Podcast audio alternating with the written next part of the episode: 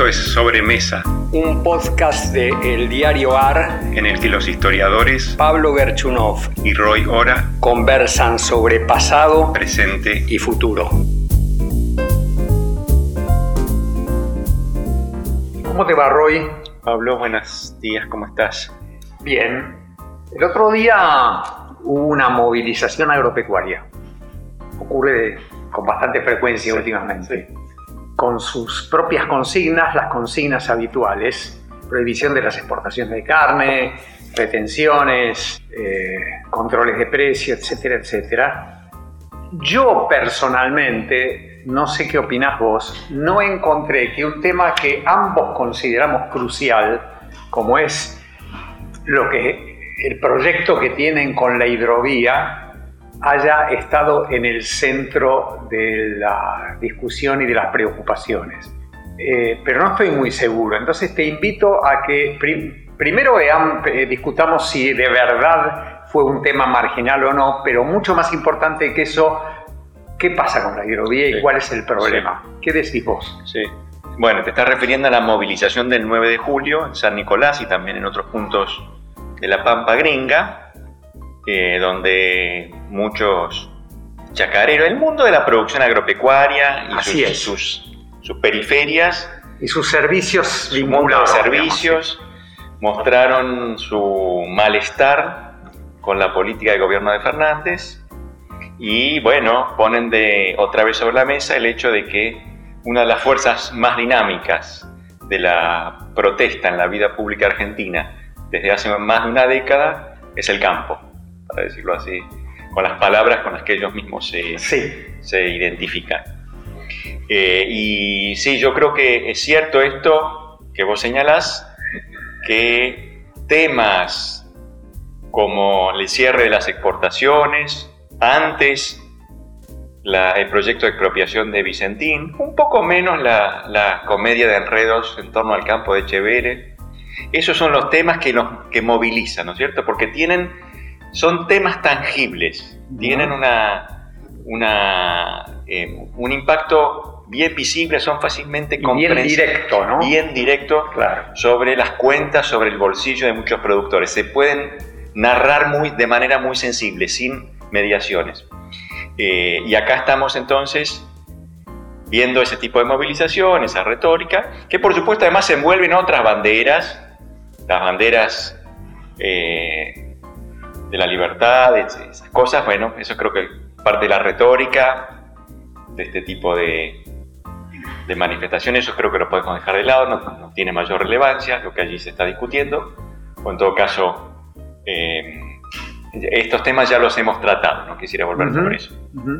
Pero sí me parece muy importante la cuestión de la hidrovía, como vos recién decías.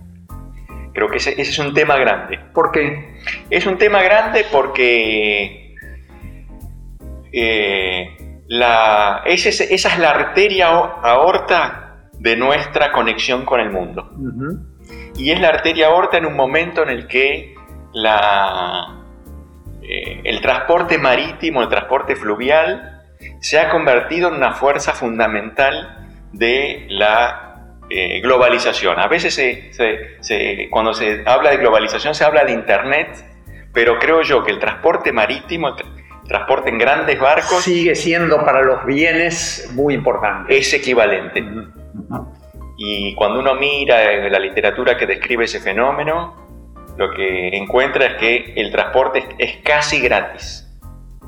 que agrega apenas centavos y hace posible que la producción y la, eh, la, comercialización, la venta final de un producto, se despeguen eh, de toda determinación geográfica. Claro. Y ahí entonces tenemos, bueno, empezó en los 60, 70 a cobrar impulso esto, con los, los barcos tanque primero, y después con el barco de contenedores y, esos barcos enormes que cargan cientos de containers, no es el caso de la, de la producción agropecuaria argentina, pero en todo caso tenemos ahí una, revolución en el sistema de transportes que está transformando la economía mundial.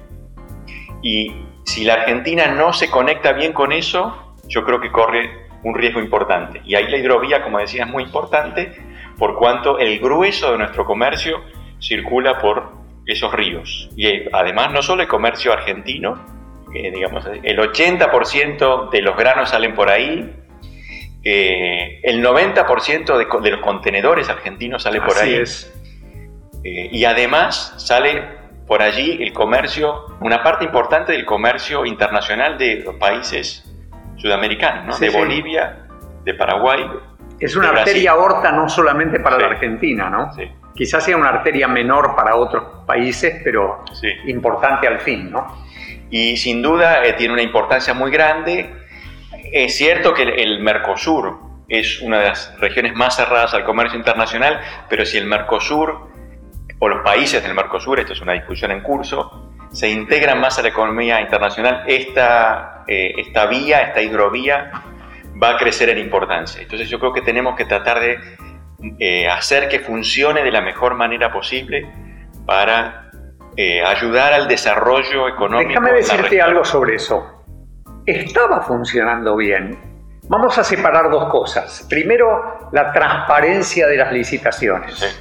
Yo ahí no puedo opinar, estoy seguro que hubo cosas oscuras, tanto en el origen como en las renovaciones pero... Sí, eso no puede sorprender a nadie. En la Argentina no puede sorprender a nadie. Es, práctica habitual en la Argentina y no, solamente de un, no solo de un gobierno, digamos. Pero el regalo y balizamiento fue, progresó notablemente y bajó mucho los costos para los buques que salían por el río, ¿no? Eh, y para los buques que entraban por el río también, por ejemplo, con fertilizantes. Entonces a mí la preocupación es a partir de la decisión del gobierno de cambiar el mecanismo y trasladar la responsabilidad a la Administración General de Puertos, si no vamos a perder competitividad, este, la, la, competitividad ganada y la competitividad futura que podríamos tener con el mecanismo que estaba funcionando hasta ahora, ¿no? Sí, yo creo que ese es el gran riesgo, que efectivamente cuando uno mira cómo funciona el capitalismo argentino, es muy fácil levantar el dedo y acusar a una administración por la manera en que maneja una licitación, pero si uno aleja el lente, bueno, observa que este es un fenómeno que no comprende específicamente a un gobierno, sino que poco son las generales de la ley. Eh, y es cierto también que desde la década del 90 esa hidrovía se convirtió en un canal fundamental para el comercio internacional. Así es. No lo era, o era mucho. Esto también tiene que ver con transformaciones de la economía argentina, ¿no?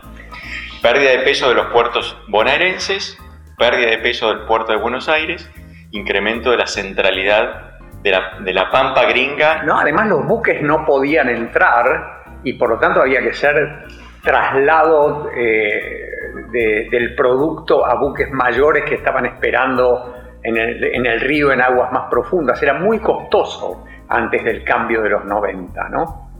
Eh, hemos ganado mucha rentabilidad y eficiencia con esos cambios y hay un interrogante ahí, es qué va a pasar de aquí en adelante, ¿no?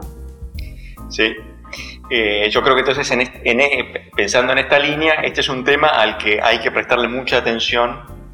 Eh, no tanto para en defensa de los intereses de, la, de los chacareros de la Pampa Gringa, que tienen sus, buenas razones para quejarse, su interés legítimo en eh, hacer sus, sus protestas, por supuesto tienen que entrar en el juego democrático y tener en cuenta también que hay otros puntos de vista, otros intereses que tienen que ser contemplados, pero sí me parece que es muy importante en términos de la de la competitividad global de la economía argentina. Hay un tema que, excede mucho los intereses específicos de este grupo. ¿no? Sí, Pero de todas maneras me gustaría quedarme un poco en, la, en los chacareros, en la pampa gringa.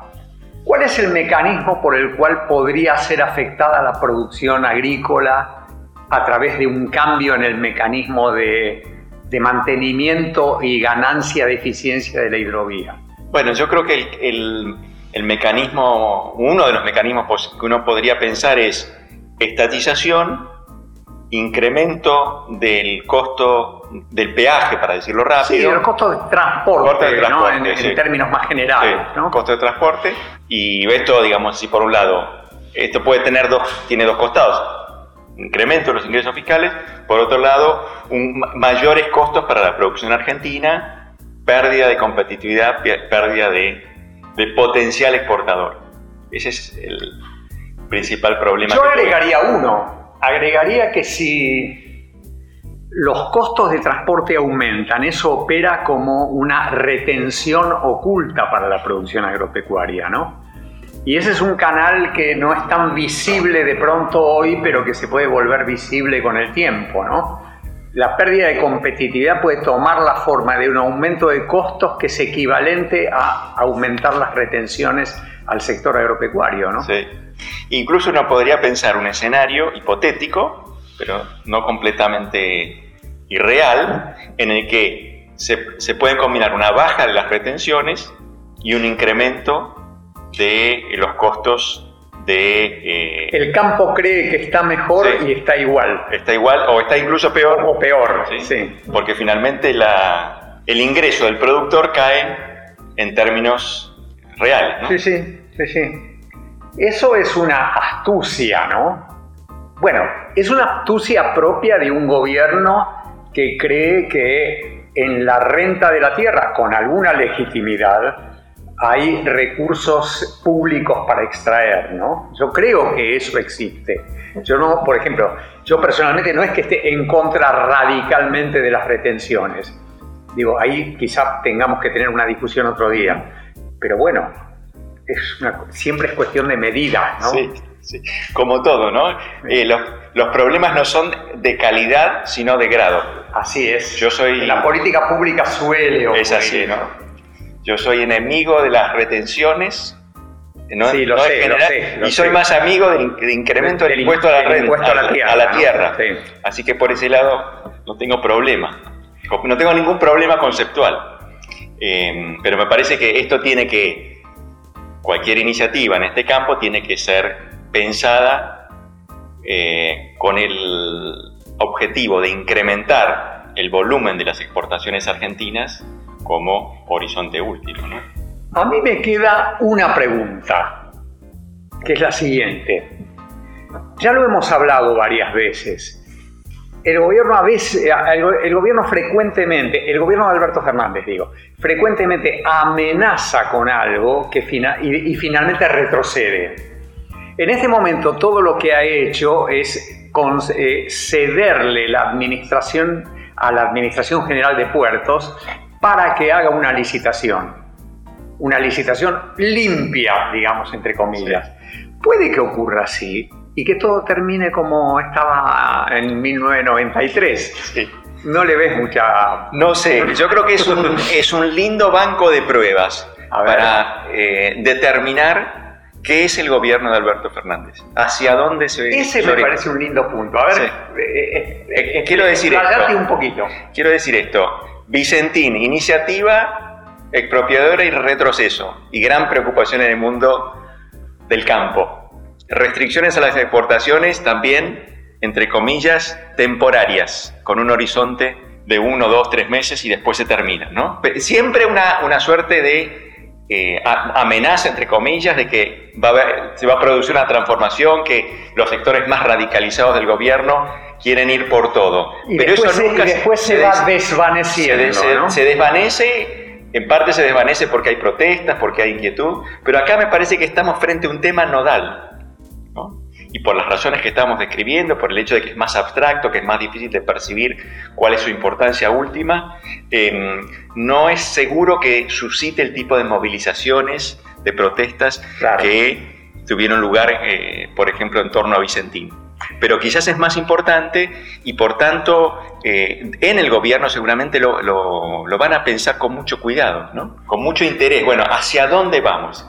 Y va a haber, más, me parece más, una serie de discusiones o disputas em, internas, internas además de las otras. Sí, con menos ruido de afuera, con menos de ruido de afuera, donde se va a mostrar de manera más transparente, si cabe, eh, hacia dónde quiere apuntar la prueba el gobierno de Fernández. Bueno, parece que tenemos un año para constatar por qué camino va el gobierno, ¿no? Así es. Al menos un año o a lo sumo un año. Vamos a ver.